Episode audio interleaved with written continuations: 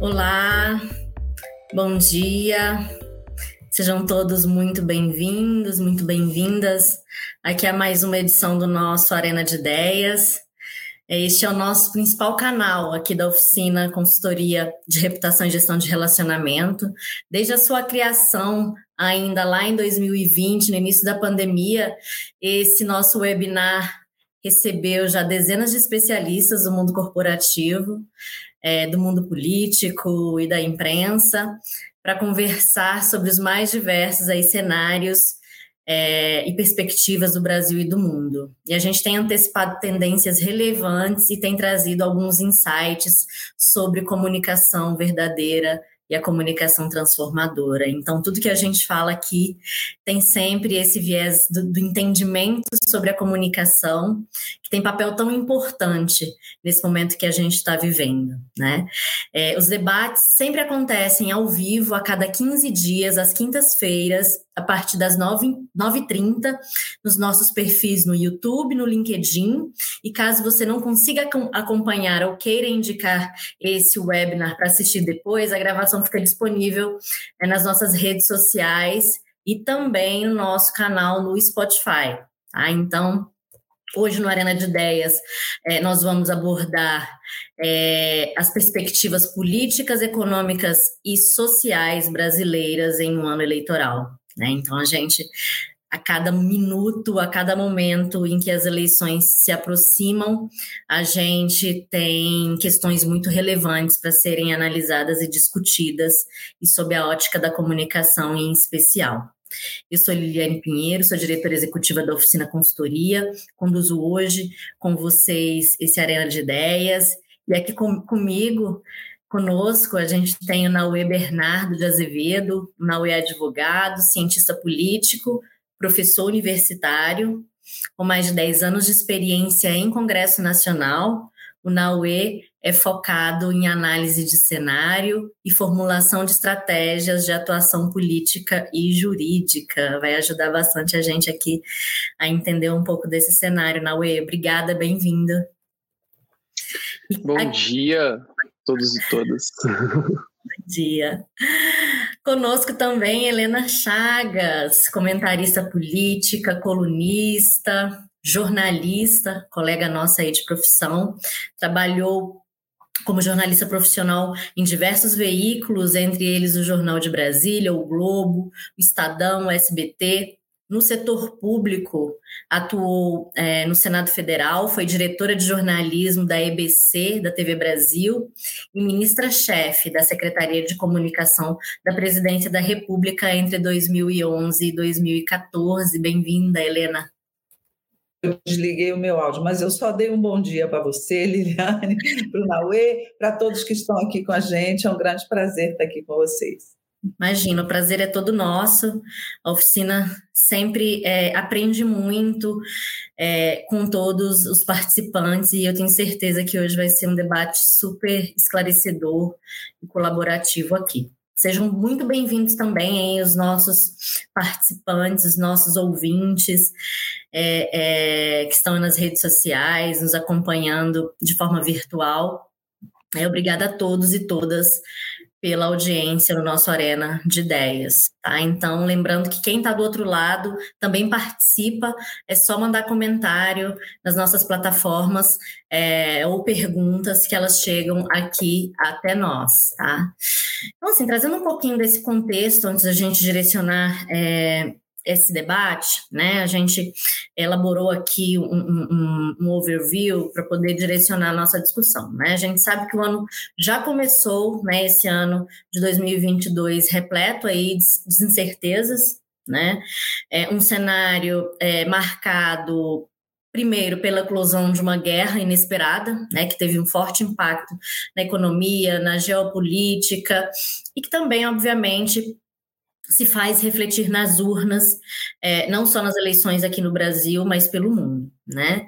É, a gente trouxe aqui um dado, de acordo com é, Maurício Moura, fundador e presidente do Idea Big Data e pesquisador também da George Washington University, o Brasil entra na campanha eleitoral mais dividido, menos confiante no processo democrático e mais propício a viver episódios de violência. Né? A gente falava aqui antes de começar sobre isso, né, na UE. E nesse cenário político, estamos acompanhando uma evidente polarização entre essas duas forças muito fortes aí na opinião pública. Né? Então, um ambiente é, polarizado o tempo todo. Somado a isso, a acirrada disputa entre os poderes é, torna ainda mais tenso o relacionamento entre os entes da federação e, consequente, com grande impacto aí nesse processo eleitoral. É, se pensarmos que a sociedade ainda está imersa em um mundo cada vez mais digital e conectado, as fake news e as deepfakes representam um dos maiores desafios enfrentados pelos profissionais da comunicação na atualidade. Né? Então, é, é, de fato uma eleição é, complexa e tensa sob essa perspectiva da comunicação. Né? E aí, para você ter uma ideia da profundidade das eleições, recentemente a plataforma de compartilhamento de vídeos, YouTube, anunciou uma atualização em sua política de desinformação para combater essas fake news. Né? E isso aconteceu principalmente pela preocupação com o processo eleitoral. De acordo com o anúncio, não deverá ser permitido o compartilhamento de conteúdo de cunho enganoso possam ferir esse processo democrático. E a, o contexto da comunicação digital tornou ainda, tomou ainda novos contornos ainda nessa semana, né? Quando Elon Musk é considerado o homem mais poderoso, mais rico do mundo pela Forbes, anunciou a compra do Twitter por 44 bi. É, com um discurso voltado para a defesa da liberdade de expressão, o bilionário pretende estar à frente das redes, comandando o canal que hoje, segundo ele, representa a praça pública do mundo. Né? Então, a gente tem uma série de elementos aí, de contextos, é, que trazem desafios imensuráveis aí para a comunicação, e eu queria ouvir vocês, Naue e Helena, né? Vou começar uma pergunta geral e vocês fiquem à vontade é, perguntando para vocês, né? É, dentro dessa complexidade toda que a gente está falando é, sobre o ambiente da comunicação, é, quais variáveis vocês acreditam que tornarão essa eleição presidencial ainda mais acirrada e polarizada do que os anos anteriores? Vocês acreditam nisso? Quem quer começar? Helena, quer começar? Então, bom, é, obrigada pela honra, Naue, me cedida pelo Naue.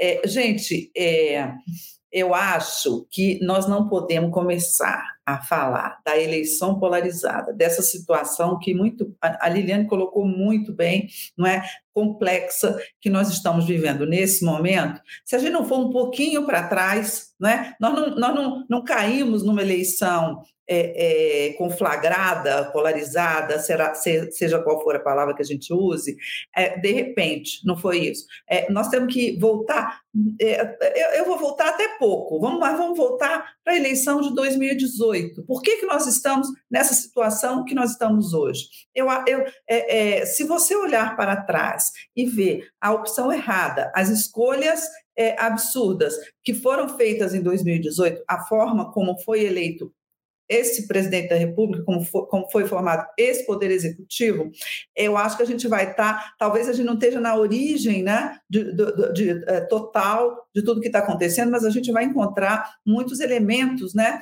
que mostram por que, que nós estamos vivendo essa situação nesse momento. Em 2018, por, por conta de uma série de circunstâncias, e aí eu, eu não vou mais para trás ainda, senão daqui a pouco eu estou falando da Lava Jato aqui, é, elegeu-se um presidente da República que naturalmente é, é, é, se mostrou despreparado para exercer a função, que ao longo desses três anos e meio de governo vem é, desmantelando boa parte da, das relações institucionais, da, dos programas governamentais, das, da, das próprias instituições democráticas, não é? Você vê que diariamente o presidente da República investe contra essas instituições. Nesse momento, nós estamos em, em, é, é, em meio a um, um tiroteio inusitado com o Supremo Tribunal Federal, não é? O que nós temos visto nos últimos dias, eu acho que nós não, não, não, não vimos vimos isso há muitos anos atrás.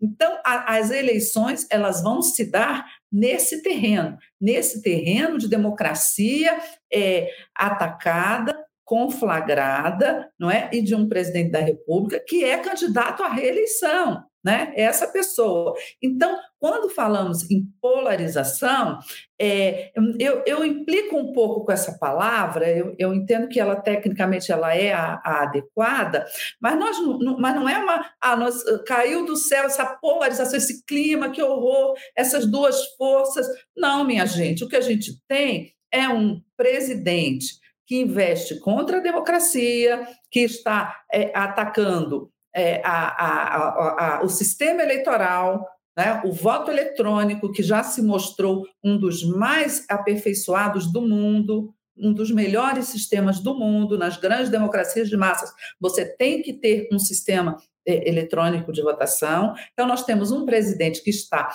é, fazendo tudo o que ele pode, usando todos os recursos e meios do Estado, né, do governo, para se reeleger, atacando as instituições democráticas, e, e você tem, do outro lado, uma outra força que é representada por uma grande liderança, que foi quem sobrou aí, porque você vê que é, nenhum outro nome da tal terceira via conseguiu é, se viabilizar, não é? Então, a tendência é a oposição a esse governo se aglutinar em torno de, dessa, de, dessa outra liderança, que é o ex-presidente Lula, e você tem essa situação é, polarizada. Eu acho que a palavra tem, acaba sendo essa, mas eu, eu, eu, eu me recuso um pouco a encarar essa situação como ah, estamos polarizados entre o Lula e o Bolsonaro, os dois são iguais, ah, que pena é, não termos uma terceira força. Discordo completamente. Nós estamos polarizados entre um, um, presidente que desrespeita as instituições, que agride a democracia e o resto. O Lula, nesse momento, ele encarna o resto. Ele encarna a oposição, ele encarna quem é, não concorda, e é muita gente, com, com tudo isso que o Bolsonaro está fazendo. Não tinha outro jeito, né? É, e tem se dito muito sobre é, essa eleição ser é, a eleição é, do contra, né? Assim, então da, da, rejeição, é a eleição da rejeição é muito em função também, né, Lena, da, da, dessa visão do descontentamento, mas da crise de confiança que a sociedade vivencia com as instituições. E o que a gente observa é que esse espaço de construção polarizada ela existe muito em função de uma comunicação talvez não tão efetiva das instituições, no sentido de captar a percepção dessas dores, das necessidades e da desconfiança da sociedade e ocupar espaço, né? Então, sob a perspectiva da comunicação, o que parece, nisso que você fala, é, é um espaço não ocupado sendo ocupado pela rejeição. Né? Então, do, talvez tenha faltado uma comunicação proativa dessas instituições, entendendo quais são as demandas da sociedade na UE. O que, que você identifica dentro desse ambiente é, é, de disputa, da rejeição? É, qual é esse contexto que está por trás dessa sociedade? Qual é essa demanda? É, o, o fato da gente viver hoje esse clima eleitoral com áreas de plebiscito ele me denota mais para um sintoma do que para a doença em si. É um sintoma do quanto as nossas instituições como um todo estão adoecidas, né? É, são muitos anos em que a gente vê esse, essa corrosão institucional e aí na, na hora em que se tem um desafio, essas instituições se veem sem recursos para poder responder de forma adequada a esse desafio diante do quadro de corrosão que já vem vivendo e que agora parece ter se de, parece ter degradado mais ainda. E nesse sentido, a gente tem uma, uma não comunicação, né? porque ao mesmo tempo em que essas instituições percebem as suas fraquezas ou não, às vezes eu me pergunto se de fato vem percebendo, ainda assim há uma recusa em tentar se comunicar de forma eficiente com as pessoas. Existe esse distanciamento entre as pessoas e as instituições como se as instituições não fossem formadas por pessoas, e isso vale para tudo que a gente tem aqui no Brasil. Algumas instituições vêm tentando recuperar esse terreno, não por uma argumentação negativa, mas pelo debate. Só que o momento que nós vivemos agora, ele traz uma urgência maior, e esse debate vai ser útil para uma perspectiva de futuro. Isso é interessante, mas para o agora, a gente vê o resultado desse longo processo de corrosão que chega talvez ao seu ápice. E isso tem a ver com a não comunicação dessas instituições em relação ao que precisava efetivamente ser comunicado. E eu acho que isso entra também, a gente pode colocar também a mídia dentro disso, a mídia que, ao meu ver, é o verdadeiro poder moderador, é a mídia que consegue entregar aquilo que é necessário para que a população consiga se informar. Por mais que nós tenhamos a ascensão das redes sociais, aquela informação que é, é vista na rede social, ela precisa dessa validação da mídia oficial para que a gente sinta confiabilidade nela, nem que seja para criticar a forma como a mídia oficial está trazendo essa informação. Então, essa lógica negativa, essa lógica de trazer as coisas pelo aspecto da rejeição, passa pela estratégia de comunicação que acabou trazendo essa não comunicação. E agora as pessoas estão, né, uma parte da população brasileira está confusa em relação a quais são as atribuições reais, quais não são as atribuições de cada uma das esferas de poder, e nisso você tem é, instituições em conflito umas com as outras, na qual a gente vê um risco concreto de sucumbir à própria democracia. Né? Isso a gente tem é, nesse momento que, que, que, ponderar, porque não é só é, um, um A, um B, é quando a gente vê um nível de rebaixamento democrático generalizado, o recado que isso passa para a população.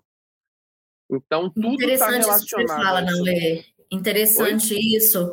Interessante isso que você traz em relação ao papel da imprensa e dos comunicadores de trazer o papel da moderação de exercer esse papel da moderação. Está é, é, tá muito alinhado com o que a gente aqui da oficina acredita, porque de fato é, acho que a gente demorou um tempo para poder perceber qual seria o nosso papel dentro desse ambiente de discussão, né? Então, tanto no sentido de aconselhar as empresas ou no sentido de ajudar a população a entender o que está acontecendo, não dá para também a imprensa, a mídia e a comunicação vir para dentro dessa arena, desse embate, né? Então, eu acho que você traz então um importante é, é, aprendizado né, já que a gente está falando de aprendizados aqui, né, quais são as nuances da comunicação. Eu acho que é, é, o poder moderador da mídia e dos comunicadores é fundamental a gente reforçar. Mas, Helena, como é que a gente pode fazer isso? Né? Considerando isso que o Naue fala, né? De exercer esse papel da moderação. Como é que isso pode ser aplicado? Olha só, eu acho que o Naui falou uma, uma expressão que eu gostei muito, rebaixamento né, das instituições. É exatamente isso. Ele definiu de maneira totalmente é, é, é, adequada essa situação que nós estamos vivendo. Em relação é, à mídia, o, que, que, eu penso? É, é a, a, gente coloca a mídia, idealmente, né, na teoria, é, como esse, é, esse, poder moderador, como uma instituição capaz de fazer essa mediação, é, e como se ela não estivesse, não fosse parte nisso tudo. Só que ela é. Não é? é lamentavelmente, a mídia, e acho que a gente não pode falar a mídia é uma só, não é de maneira homogênea, há uma heterogeneidade imensa na, na, na, dentro da mídia, da própria mídia tradicional, também a, na, nas novas mídias agora, com o surgimento das redes, etc. Nós temos uma diversidade imensa nesse campo. Mas, de modo geral, e eu passei a minha vida na, na mídia brasileira e em muitos veículos diferentes eu trabalhei, é, lamentavelmente, eu, eu digo, é, a mídia também é parte porque é, não dá para a gente destacar a mídia dessa situação a qual nós chegamos, como se ela não tivesse tido nenhum tipo de papel ali, nenhum tipo de responsabilidade sobre tudo isso que, que, que aconteceu ao longo dos últimos tempos. Né? O que foi a Operação Lava Jato? A Operação Lava Jato, tudo bem, ela né, é, foi uma operação de, que teve um lado importante, evidentemente, mas é óbvio, e isso se descobriu é, é, é, depois, que é óbvio que ela teve é, exageros imensos, que ela cometeu injustiças, que ela foi é, também teve um propósito político de destruir alguns, não é, e, e, e, enaltecer outros. Eu não vou nem falar os nomes aqui porque eu não preciso. e a mídia ela entrou nessa, né, nesse movimento da Lava Jato, não é, de, de, de, de, destruir alguns e de enaltecer outros, e isso esteve na base do que aconteceu em 2018. A mídia teve sua responsabilidade grande no que? Na criminalização da política brasileira, que resultou da Lava Jato. Né? A partir dali, ficou né, é, o eleitor de 2018, eu insisto ainda em falar em 2018, porque 2022 é fruto disso. O eleitor de 2018 ele foi às urnas é, dentro daquele espírito de que todo político é corrupto, a política é uma corrupção, então eu vou eleger o quê? Vou eleger um outsider, um homem que, que, que diz que é diferente, e obviamente que não era diferente coisa nenhuma, mas a grande maioria dos eleitores de Jair Bolsonaro Nele votou completamente iludido e enganado, achando que ele era uma coisa e depois ele se comprovou outra, inclusive no terreno da corrupção. Basta olhar para o lado, olhar para esse governo que está acontecendo ali. Então, é, é, me parece que a mídia, é, a, a, mídia, e aí eu falo a mídia e as elites brasileiras, uma boa parte da elite brasileira, é, tiveram a sua participação nesse processo que, de, de polarização, digamos, que, que nós estamos vivendo isso. Me parece que houve também, que está havendo dentro da própria mídia, um reconhecimento, ao menos de parte dela, não é, dos erros cometidos. É, e, mas, só que é tarde, né? Você já elegeram o Bolsonaro, né? Como é que vai fazer agora? Me parece que nesse momento a mídia brasileira é, ela poderia, claro, ajudar a melhorar esse clima de conflagração. Basta dar informação, né?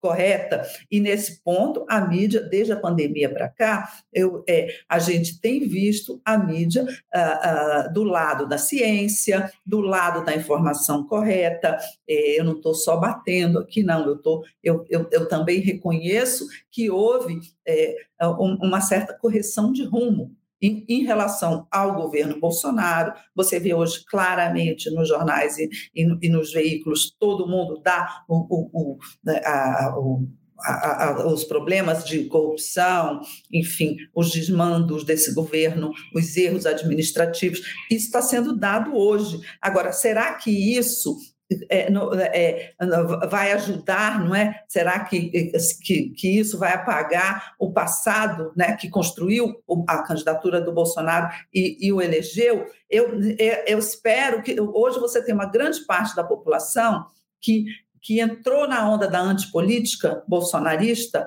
lá atrás e que hoje você já percebe pelas pesquisas e, e, e, pelas decisões que elas já não estão mais assim, que eles já estão olhando, olha, a, a realidade não é nem, nem o, o, o, preto nem o branco, você tem um cinzento aí no meio, não é bem assim. Me parece que essas pessoas estão mais conscientes, me parece que a própria mídia, ela reconheceu isso, mas ao mesmo tempo você tem nessa mídia também uma série de idiosincrasias, você tem um, um antipetismo ali de vários, vários veículos, então há uma tendência na mídia de tratar o Bolsonaro e, o Lula da mesma forma. Colocar os dois como se fossem, olha, temos aqui os dois extremos e nenhum dos dois presta, e, e não é assim. Todo mundo sabe o que nós estamos vivendo nesse momento.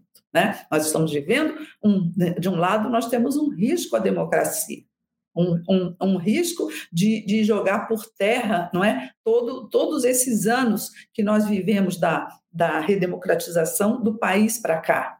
A gente nunca esteve tão perto de. de, é, é, é de a, nunca vivemos uma ameaça à democracia tão grande desde que se elegeu ali, teve o acordo, se elegeu Tancredo, veio Sarney e acabou a ditadura militar. Né? Eu, eu vivi, quando criança, eu sou filha de jornalista, eu vivi dentro da minha casa tempos de censura aos jornais. Eu vivi tempos em que o meu pai, jornalista, teve que, que ir ao DOPS para prestar do, depoimento, entendeu? Por, por causa de matérias publicadas. E hoje eu olho o governo Bolsonaro e eu vejo tristemente que tem gente que acha isso bom e que, se puder, retoma isso. Então, é a questão da mídia, eu acho que nós jornalistas, e, e, e, sobretudo os donos, né, os proprietários da mídia, eles têm que fazer essa reflexão. É, o que foi feito, o que estamos fazendo e como poderemos ajudar a resgatar o país desse momento tão difícil só com democracia, né? E, e, acho que a mídia tem, aí ela tem que entender o seu papel nesse momento. É, e, tem, e tem um momento, é, isso que você fala, né? Tem uma mudança total na configuração da mídia. Né? A gente vivencia aí o papel da imprensa, que foi muito. É, é, foi transformada a percepção que a sociedade tem em relação à imprensa. Né? E, ao mesmo tempo, um crescimento gigante é, dessas empresas, né, das redes sociais, das plataformas de redes sociais, e elas tendo ali a cada momento o WhatsApp, é, o Twitter todas elas, né, trazendo um contexto é, de como é que vão se portar dentro desses ambientes. Uns entendendo esse contexto e jogando a bola lá para frente, outros de fato tomando posição é, sobre o que significa esse momento. E o que tem que se trazido muito à discussão é a questão da liberdade de expressão. Né? Então, sobre essa perspectiva desse cenário, a liberdade de expressão, né, os eventos recentes que a gente tem presenciado na UE, é, essa liberdade de expressão corre risco de trazer um ambiente ainda mais conflituoso e ainda mais crítico e de violência, como diz ali a pesquisa do IDEA Big Data, que fala exatamente isso, né, de que esse ambiente vai ser ainda mais tenso. É bom, é, primeiramente, a gente tem que separar o que é liberdade de expressão do que é crime. Tem uma barreira entre as duas coisas que é, há, algumas pessoas insistem em tentar romper pelo que elas consideram tolerável. E aí a gente tem uma longa discussão sobre seletividade e tudo, que nem vale a pena entrar aqui. Mas a liberdade de expressão, enquanto valor constitucional, ela deve ser resguardada em sua máxima abrangência junto com a responsabilização por aquilo que você fala. Então, algumas pessoas estão confundindo a liberdade de falar alguma coisa com a liberdade para delinquir. Tudo tem uma causa e uma consequência. Então, se eu falo algo, eu sou livre para falar aquilo, eu sou completamente livre. Só que se aquilo que eu falei rompe a barreira do que é legítimo, do que é legal, eu vou responder por aquilo, eu devo ser responsabilizado por aquilo. Então, quando rompe essa barreira, já não estamos mais no campo da liberdade de expressão. E essa zona cinzenta que se criou é muito danosa, porque é, pessoas que defendem liberdade de expressão irrestrita muitas vezes vêm acompanhadas de um senso de irresponsabilização. Então é como se eu pudesse falar o que eu bem entendesse, sem precisar responder por isso, mas ao mesmo tempo várias dessas pessoas também defendem que o outro não tem essa mesma liberdade, que o outro precisa seguir firmemente aquelas regras, do contrário, vai ter que responder um procedimento judicial, vai ter que responder um inquérito policial, ou mesmo uma ação penal. Então a gente tem que primeiro sair dessa zona cinzenta que se criou em relação à liberdade de expressão. Liberdade de expressão nunca vai ser um perigo. O perigo é a não responsabilização quando a pessoa passa a linha. É esse que é o ponto. E a gente precisa redesenhar a linha do que, que é essa chamada liberdade de expressão. E a liberdade de expressão, ela envolve eu não cometer crimes, eu não afetar a liberdade do meu próximo, eu não fazer com que a outra pessoa seja achacada por aquele comentário. E o resto dessa zona que a gente tem sobre o que é e o que não é vem de um quesito que a gente está perdendo muito enquanto sociedade, que é o capital social, é a confiabilidade que as pessoas têm umas nas outras. É aquilo de eu conseguir entender o que, é uma crítica, por mais que seja ácida, e o que, que é algo que ultrapassa de forma muito grande, muito patente, esse campo da crítica. Então, a gente teve situações nos últimos anos em que vários jornalistas e várias jornalistas foram processados ou processadas por matérias que fizeram, seu mistério profissional, pessoas que se manifestaram de determinadas formas nas redes sociais foram processadas e daí para frente. E a gente tem uma, uma tentativa de colocar no mesmo balaio a crítica. Então, uma pessoa que fala, ó, oh, houve um, um, desvio reputacional aqui, houve essa situação, houve esse problema e traz a documentação. E as pessoas que simplesmente promovem ataques desfundados, ataques inclusive contra o sistema democrático. Quando a gente coloca as duas coisas no mesmo pote, a gente corre o risco de suprimir a liberdade de expressão. Porque no fim do dia, se a gente tenta, é, se a gente tenta jogar nesse campo cinzento da liberdade de expressão ilimitada, a gente vai suprimir a liberdade de expressão. Porque as pessoas que têm uma determinada liberdade não mais terão, porque se verão achacadas a partir deste conceito irresponsável de liberdade de expressão. Então, não é a liberdade de expressão que vai provocar o problema. O problema é o que a gente está fazendo dela. É a irresponsabilização que provoca esse contexto tão ruim, tão indefinido e principalmente tão violento que a gente vive agora no Brasil. É, e você traz esse elemento que é super importante, né? Desse limite, e que não é só entre as instituições e com a imprensa, né? O que a gente observa é essa falta de limite nas relações. Né? Então, ou seja, é, o impacto gigantesco que esse ambiente que está travestido e agora exposto desse conflito nas próprias redes, né? Porque antes você tinha é, é um decoro, né? Que se esperava ali é, na postura dos agentes públicos, dos agentes políticos, era no mínimo decoro. Né? E o que a gente observa hoje é essa falta de limite sobre a liberdade de expressão e algo muito sujo. Preciso confessar a vocês que essa noite eu, eu, eu enquanto estava nas redes sociais, eu precisei dar uma bloqueada, porque é tão tóxico, principalmente tem umas redes que são mais tóxicas, que assim, é, é incrível ver como está escancarado essa, esse limite entre a liberdade, o respeito, e não é só entre as instituições, mas os indivíduos. Né? E o tempo todo eu fico me, me perguntando qual é o meu papel enquanto profissional da comunicação, né? no sentido de estabelecer esse limite. Eu bloqueio eu saio disso, não quero ver, não quero perceber, ou eu ocupo espaço para exercer esse papel da mediação que você trouxe muito bem, Naui?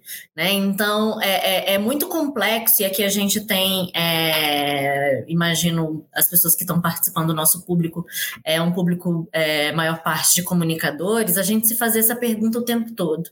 Né? Qual é o nosso papel dentro desse ambiente? Eu marco posição para exercer esse papel de trazer a mediação, de trazer é, um processo comunicacional mais reflexivo e menos combativo.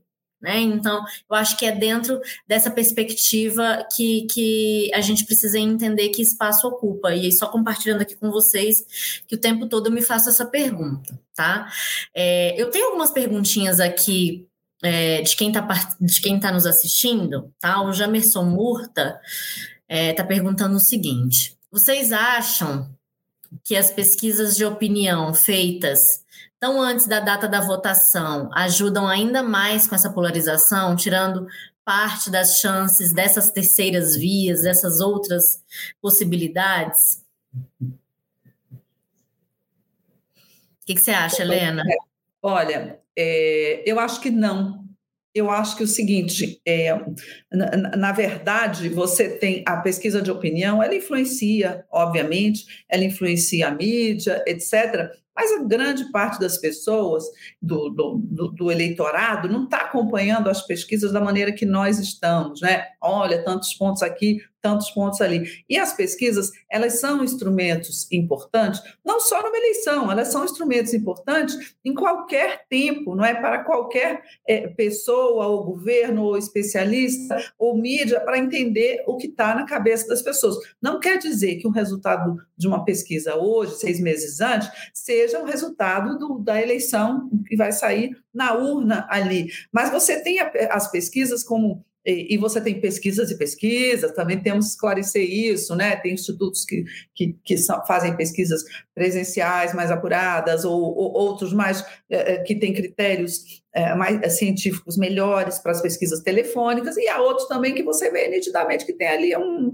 um viés meio político e meio de picaretagem. Você tem que saber separar o joio do trigo. Mas, de modo geral, os institutos mais respeitados, eu acho importante você ter a pesquisa, não é, mas não é a pesquisa para saber assim, ah, o Lula está 9 pontos, 15 pontos, 20 pontos à frente do Bolsonaro, o Bolsonaro isso, o Bolsonaro. Não, a pesquisa ela é importante, por exemplo, para você ver qual é a principal preocupação que está na cabeça do brasileiro é, é, nesse momento, né? E, e, e, as pesquisas estão mostrando que é o quê? É a inflação, é o aumento dos preços, é o custo de vida, é o desemprego. As pesquisas elas são assim uma espécie é, é, de recado, né, que a gente pega para o eleitor e não é um recado é, só para os candidatos, é um recado para todo mundo, é um recado da sociedade brasileira, é um recado né, para, é, para todos, não é para quais são os temas que nós devemos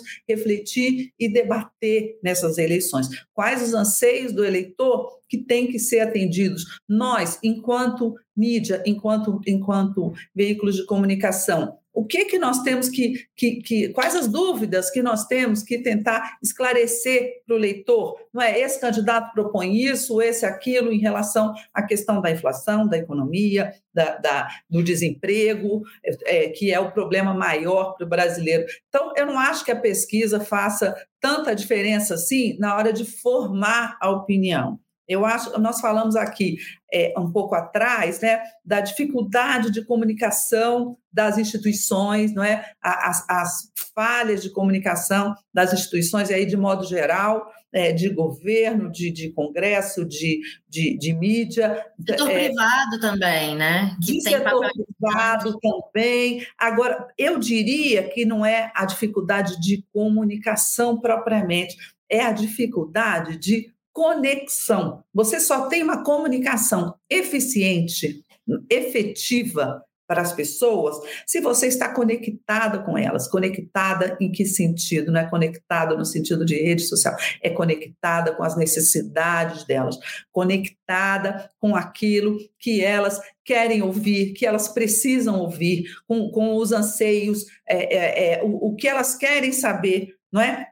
Você só comunica efetivamente se você tem do outro lado alguém disposto a ouvir e, e, e se você acerta na mensagem que você vai passar para aquela pessoa. Nós estamos falando aqui muito de democracia, etc., mas, mas tem um outro lado aí, vida real, que é o bolso do brasileiro, que é o que define a eleição ao fim e ao cabo.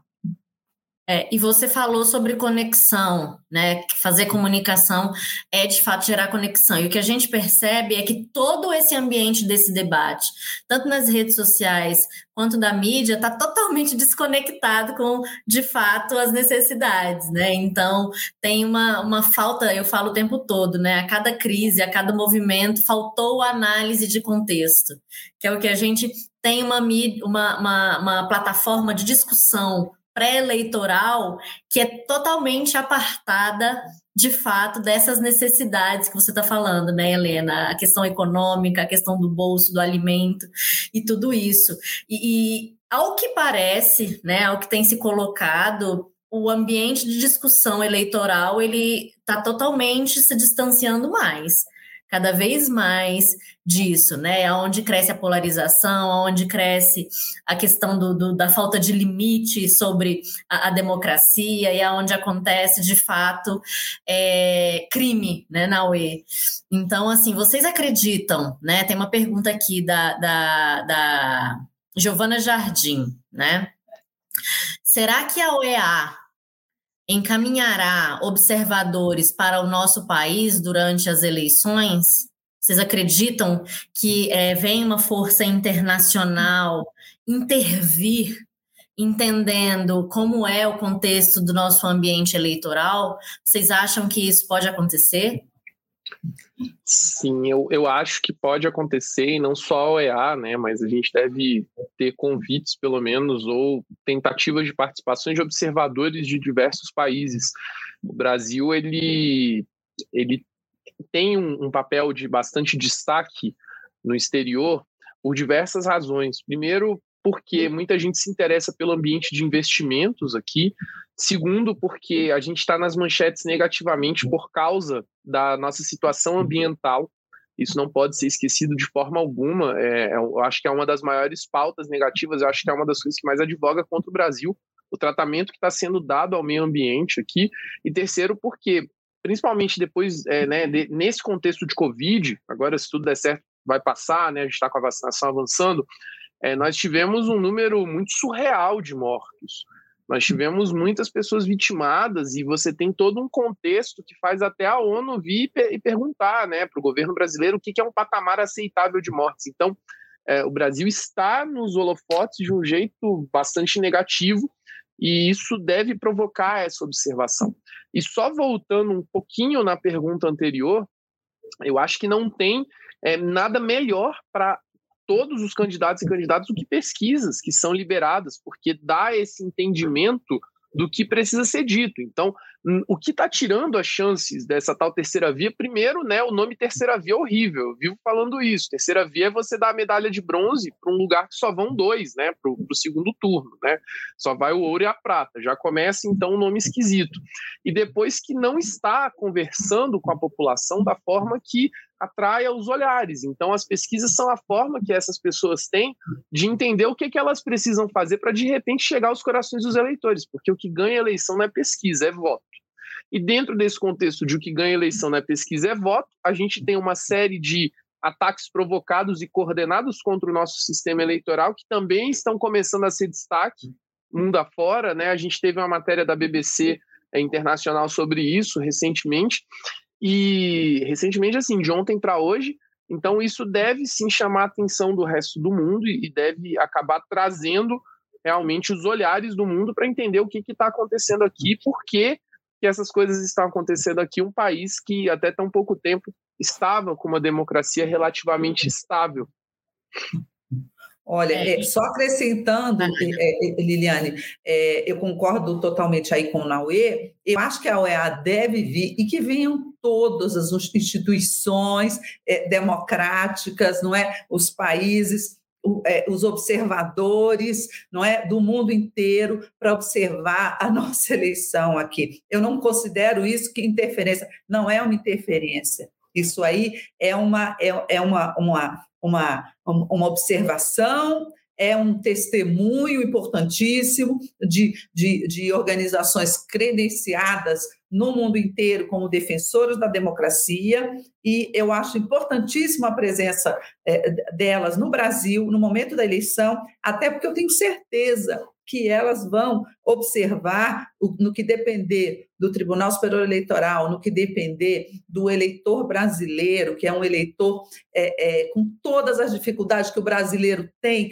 ele vai lá, vai na urna, ele acerta lá votar direitinho, entendeu? É um eleitor que, que, que, sabe votar. Então, eu, eu acho importantíssimo que elas venham, porque a nossa eleição está sofrendo um ataque por parte do governo, por parte do candidato Jair Bolsonaro, ela está tá tendo a sua lisura questionada, e eu acho muito importante que a gente tenha observadores internacionais para mostrar que a eleição brasileira ela é, é, é ela funciona, que a urna eletrônica ela, ela, ela é, trabalha corretamente e que não se tem caso de fraude eleitoral no Brasil há muitos e muitos anos. Eu cobri eleições há, há, há décadas, eu cubro eleições. Eu comecei, eu sou tão velha que eu comecei a cobrir eleição na época em que tinha fraude eletrônica, que não, fraude que não era eletrônica, que tinha fraude. Aquela eleição, uma vez em Alagoas, eu peguei fraude ali do, do eleitor que recebia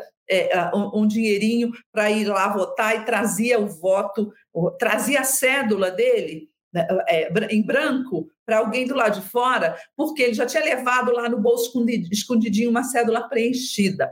Então, num Brasil que viveu isso, minha gente, eu tenho que dar o meu testemunho como repórter. Você não tem mais, né? É, né? Foi uma mudança é, é, da água para o vinho. Mas eu acho que tem que vir todo mundo. O mundo inteiro tem que olhar a eleição brasileira, porque a gente dá exemplo de democracia nesses momentos.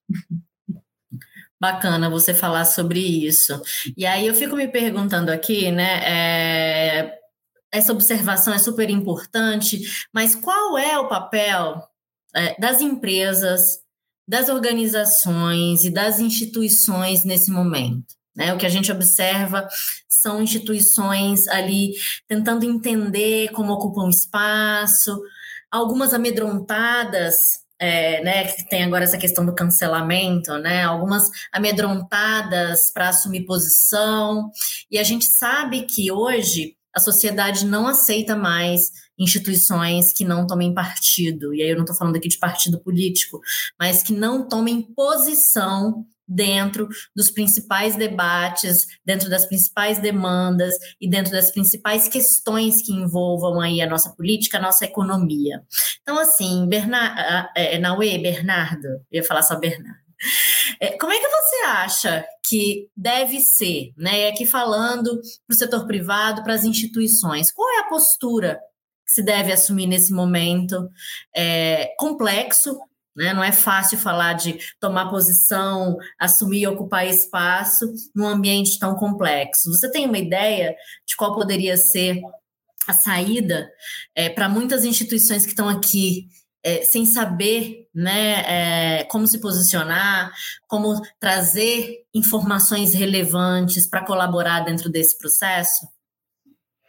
Olha, primeiro, essas instituições precisam definir o que é tolerável e o que não é tolerável para elas. E a partir dessa definição, que né, a gente pensa que vai acabar sendo bastante é, condizente com o que é correto, essas instituições passarem a tentar se posicionar com responsabilidade. Não é só o posicionamento pelo posicionamento para tentar buscar, de repente, aquela curtida na rede social ou aumento da sua reputação.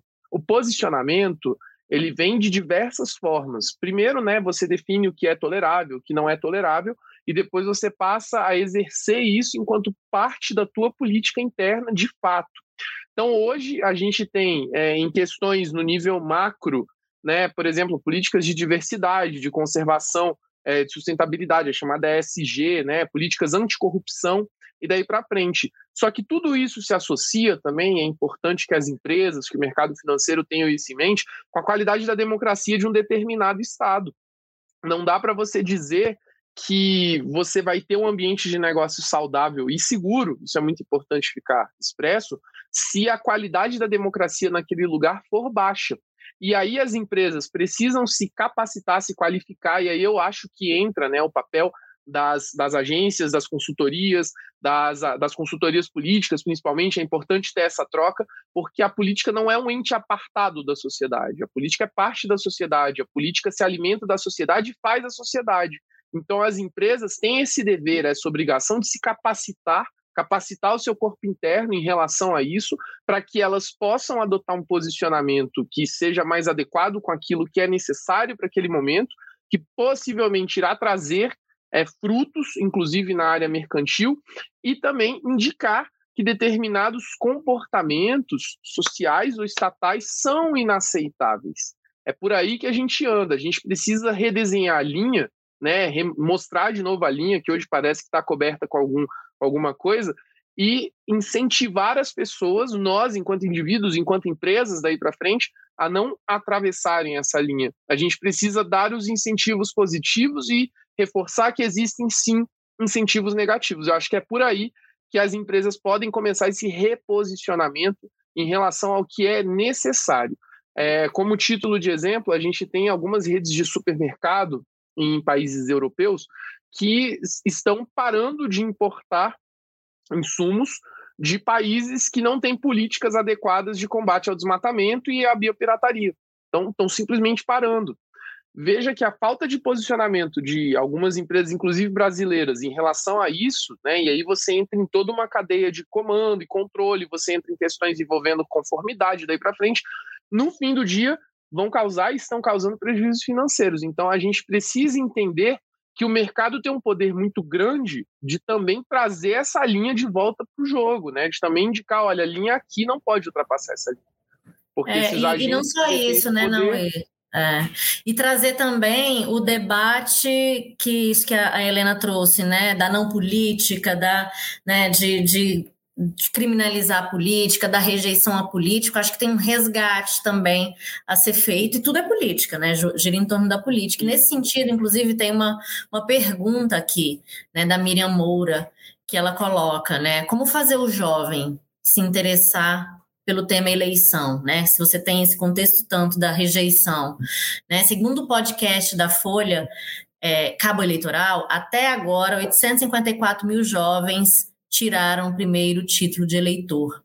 Eram 4 milhões há uma década, ou seja, tem uma falta de engajamento e de mobilização, e o poder da comunicação vai ser muito efetivo nisso. A gente tem percebido o tempo todo aí é, campanhas, o próprio TSE, é, tentando resgatar esse jovem a participar do processo eleitoral, né?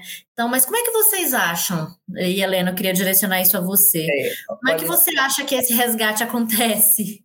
Uhum. Olha só, antes de tudo, quero mandar um beijo para a querida Miriam Moura, que fez a pergunta. É uma, é uma grande amiga minha.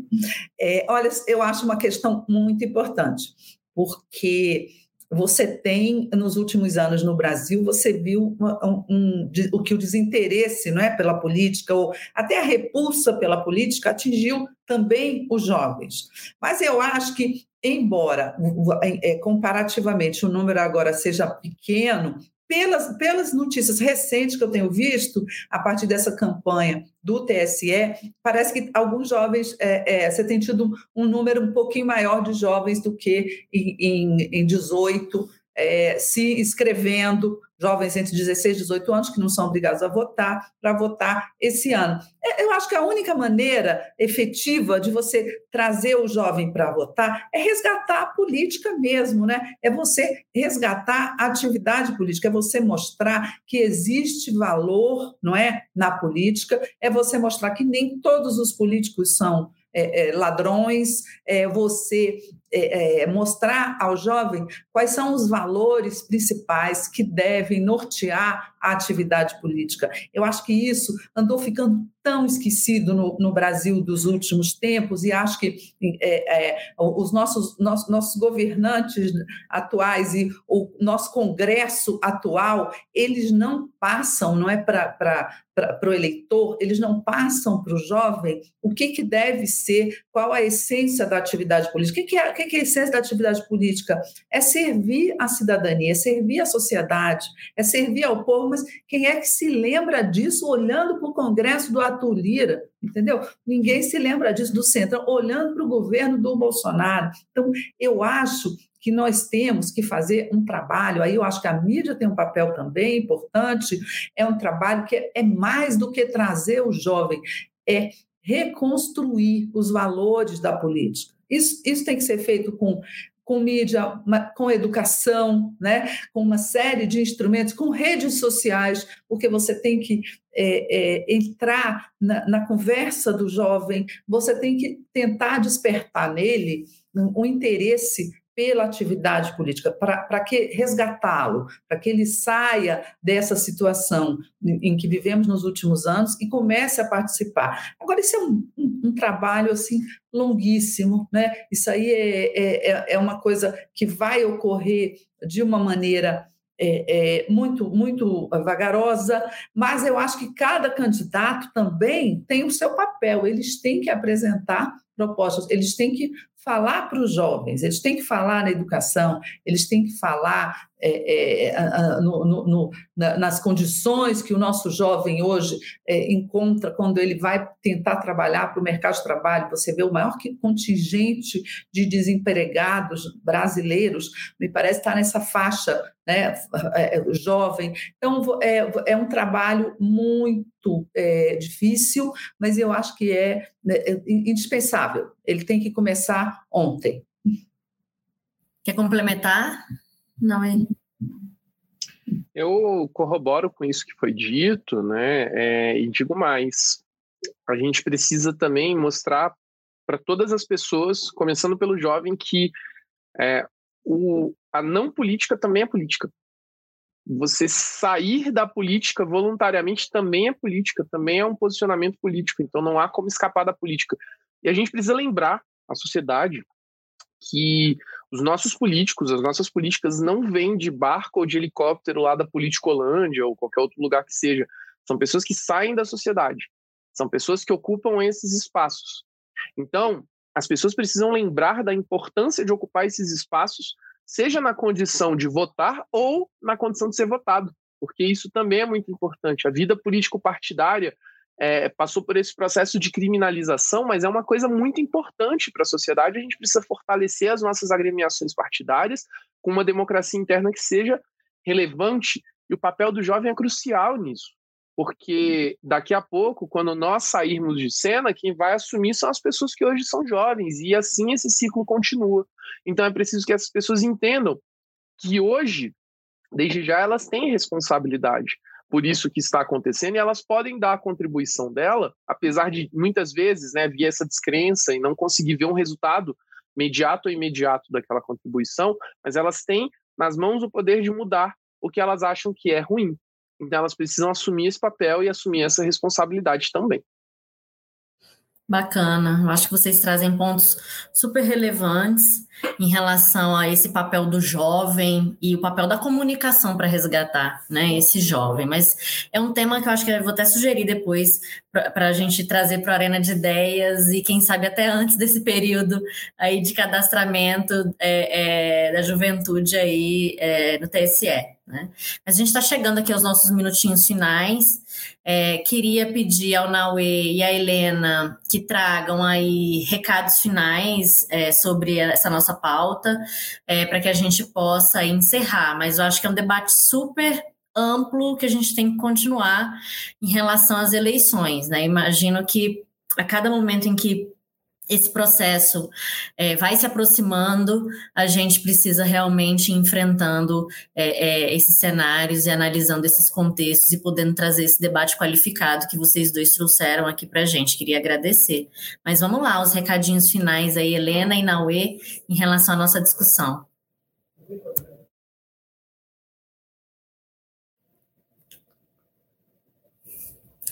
Querem trazer? Estão esperando outro, então eu vou de uma vez. Então vai lá. Pois é, não, meu recadinho final é que nós, nós até nem falamos muito no tema da, da, da, das fake news, não é? de tudo isso que, tá, que, que a gente teme que vá influenciar é, é, nessas eleições, e certamente irão, ainda que eu acho que a influência será menor do que em 2018, né? Porque hoje todos os candidatos estão na, nas redes, você tem uma discussão sobre fake news, que você já tem mecanismo que, de, para denunciar, para bloquear, embora ainda muito insuficientes. É, é, o, que, o que eu gostaria de deixar é que você tem é, pontos aí muito importantes que você só vai é, é, dar um passo no sentido de libertar o, o, o, eleitor brasileiro, não é? No que nós estamos falando, mas no caso aí eu acho a população brasileira, não é? Desse tipo de, de, de tentativa de influência perniciosa, não é? De, de, de, de, de influenciar no seu voto, de, de alimentá-la com informações falsas, você só vai conseguir sair disso você ampliando a educação das pessoas. Você só consegue, num, um, num país onde as pessoas é, é, mal são alfabetizadas, têm dificuldades não é, de, de, de, de ter acesso a, a, a, muitas vezes à internet, muitas vezes a esclarecimentos sobre como funcionam como, como agem não é? é? A, a, as pessoas que propagam essas fake news, eu acho que cada vez maior você precisa de um governo, de um poder público é, pronto a democratizar a educação, a democratizar a internet. Não é? Você quanto mais acesso você der às pessoas, e aí são jovens, são velhos, velhos, são crianças, mais você estará colaborando para que elas tenham discernimento e condições de avaliar se aquela informação é falsa, se aquela informação é verdadeira. E eu acho que o setor privado tem também um papel enorme nesse, nesse tipo de ação, mobilização para esclarecimento das pessoas. Né? As empresas hoje em dia, eu acho que o Naue falou ali muito bem sobre a, a postura das empresas hoje, ela, é, é, elas têm que ter, né, para navegar nesse mundo novo, elas têm que ter basicamente duas questões. Transparência, né? Transparência, mostrar o que elas estão fazendo, mostrar o que elas são, mostrar suas crenças e tem que ter valores. E, e, e os valores que a, a, a maioria dos brasileiros querem e aprovam, a gente vê isso, são, além das questões relativas à, à, à vida de, dessas pessoas, é, é, um desses valores fundamentais é a educação. Eu acho que o que as empresas brasileiras podem fazer contra a fake news, contra o, o, esse tipo de, de, de, de fraude que se faz contra o eleitor e contra o povo brasileiro é investir dinheiro né, para ajudar nas escolas, para ajudar na instalação de internet, para dar o maior acesso possível ao brasileiro, a que ele tenha é, é, oportunidades iguais de acesso. A partir daí, você confia na cabeça das pessoas, porque elas são muito melhores do que a gente imagina. Tá bom? Certamente. Um prazer estar aqui com vocês e um, um grande beijo para todo mundo. Obrigada, obrigada. Muito bom poder contar com a sua participação. Naue. Bom, é, primeiramente queria agradecer esse espaço, né, um espaço qualificado de troca de ideias. Eu acho que a gente tem que recuperar isso. É, tudo passa por sabermos como divergir. Eu acho que a sociedade vem perdendo isso a largos passos e eu acho uma pena, porque a divergência organizada, respeitada, que é a, única chance que a gente tem de seguir melhorando sempre, né? É, eu não lembro quem foi que falou isso, se foi o Sun Tzu, não lembro agora que ou se foi Maquiavel, enfim, tanto faz, mas é uma oposição qualificada, provavelmente não foi Maquiavel, mas é uma oposição qualificada que faz com que um eventual governante seja forte, né, consiga entregar medidas específicas. Isso vale para tudo o que acontece na nossa sociedade. A gente precisa saber divergir, a gente precisa saber discutir as ideias e, e saber como que a gente lida com isso de forma democrática, de forma aberta, tranquila e principalmente é tentando ouvir, tentando agregar novas ideias, tentando fazer com que é, a pessoa se sinta é, escutada, ouvida, né? A gente precisa ter mais essa escutativa. Então, esse tipo de espaço é importantíssimo para isso. Eu espero que se multiplique muitas vezes. Eu parabenizo, tá, Liliane, você, a oficina, Obrigada. por esse tipo de espaço. É uma honra poder estar aqui.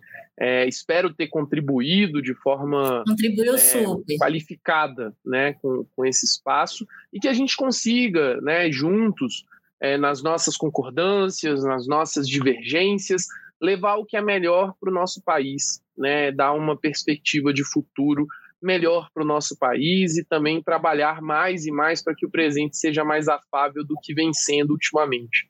Então, é obrigado de verdade e estou sempre à disposição. Obrigada aos dois aí pela participação. Infelizmente chegamos aí ao fim e espero é, você no próximo Arena de Ideias, dia 12 de maio.